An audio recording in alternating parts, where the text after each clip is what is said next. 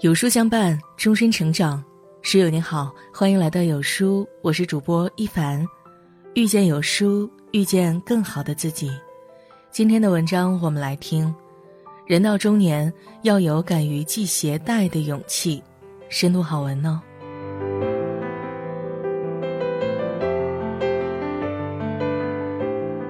脱口秀演员徐志胜最近在参加综艺节目时。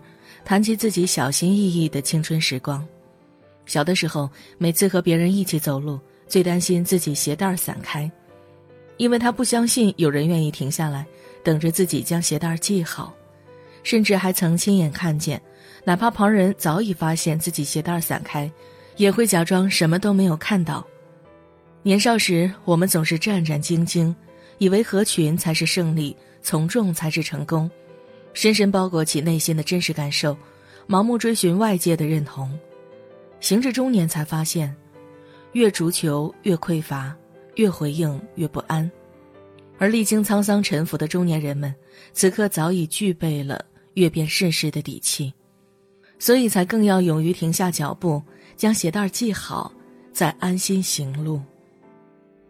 停下追赶脚步，与同频者为友。选择朋友，亦是在选择自己人生大路的拼图，选择自己世界的剧本。看过一句扎心的话：“宁愿要一个看懂我眼泪的朋友，也不要一群只懂我笑容的人。”的确，不必将太多人请进自己的生命里，大多数人都只是萍水相逢的过客。唯有那些愿意停下脚步，耐心等待你系好鞋带同行的人，才值得珍重一生。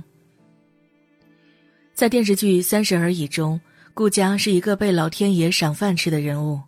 她聪明漂亮，还是一名学霸，一路帮扶老公将生意越做越大，直到搬进豪宅。搬家后，在邻居王太太引荐下，顾佳开始与富婆圈打起交道。彼时，顾佳坚信，只要自己能够混进富婆圈，便可以得到更多常人难以企及的资源。富婆们坐在沙发上聊天吃点心。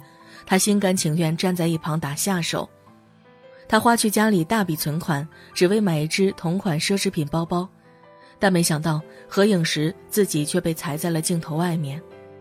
即便如此，顾家依旧忍气吞声，生怕遭到太太们厌弃。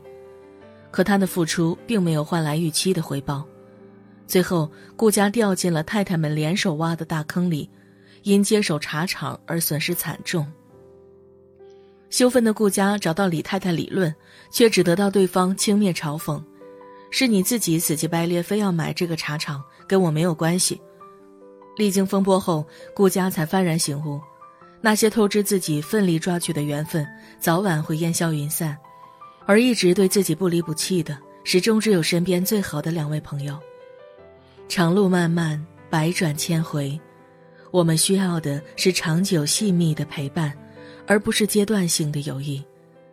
磁场相悖，纵使曲意逢迎，结识多载，也终是貌合神离，曲终人散；而磁场相通，却能相互吸引，彼此成全，也终将穿越风雨，形影相依。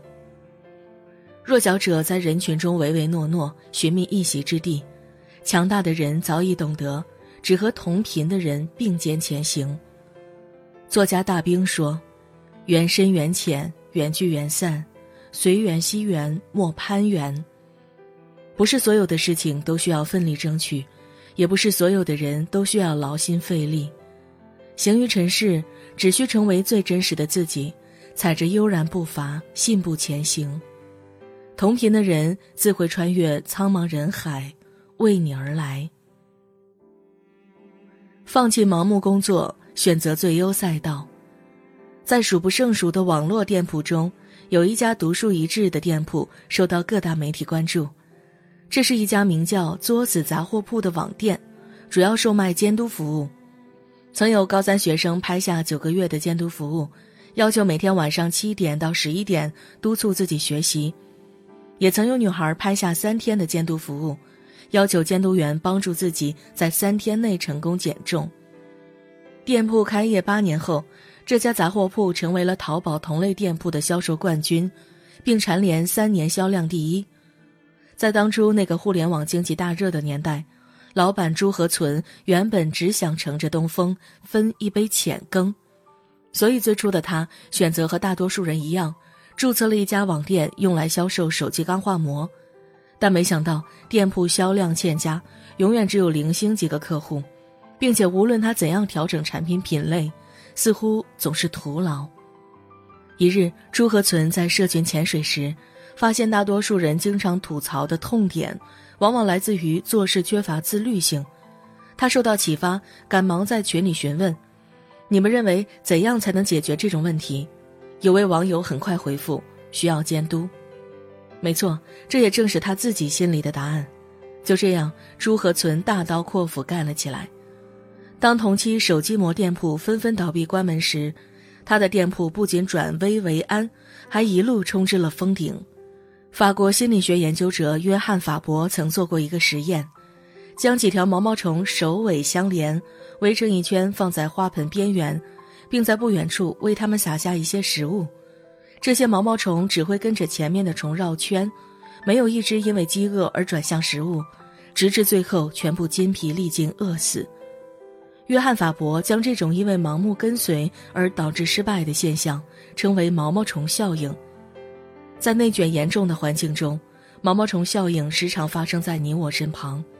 正因为如此，我们才要保持好理智判断与清晰认知，做到心中有路，前行有数。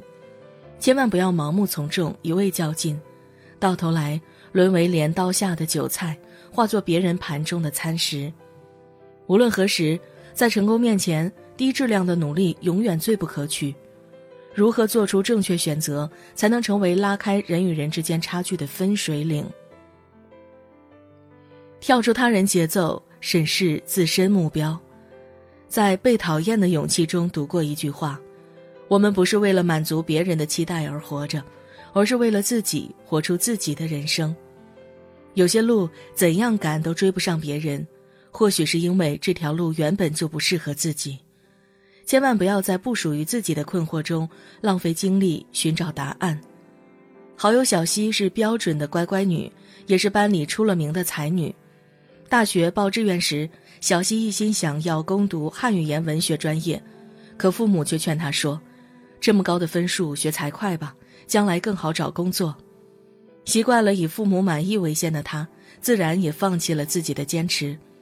但是在之后几年的同学聚会中，大家明显可以感受到，小溪对自己的大学生活并不满意，不是抱怨高数有多难学，就是痛斥会计科目有多难理解。其实我们都清楚，学习内容根本难不倒他，困扰他的只是不情愿罢了。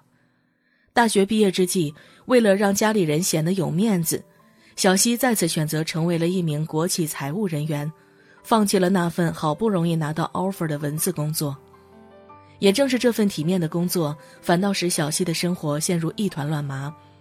不仅工作量压得她喘不过气来，工作内容更是让她备受煎熬。从前文艺恬淡的女孩，现在变得消极又易怒，一度甚至有了抑郁倾向。几个月前，她辞职了。现在的小溪开了自己的公众号，重新捡起笔来书写生活。人生也终于回到了原本的轨迹上面。《命运》一书中说：“这世界最容易的活法就是为别人而活。”然而实际上，没有一个人可以真正为别人而活。那些强行吞下的不甘与无奈，终有一日会变成最毒的药，狠狠伤害到自己。凡事顾全别人，说到底其实就是在变相委屈自己。这个世界上本就存在各种声音。但绝不应该允许任何一种声音可以大过自己的心声。只有听到的声音少了，入耳的分贝声小了，我们心中的方向才能足够清晰。人生这座山谷中，永远只有自己。你如何对他呐喊，他便给你怎样的回音，从来都与他人无关。回到开头，徐志胜在发言结尾哽咽说道。自己现在不仅学会了三秒系好鞋带儿，还认识了一群愿意停下来等待自己的朋友，而自己也要帮助那些鞋带儿散开的朋友们，一个个将鞋带儿系好。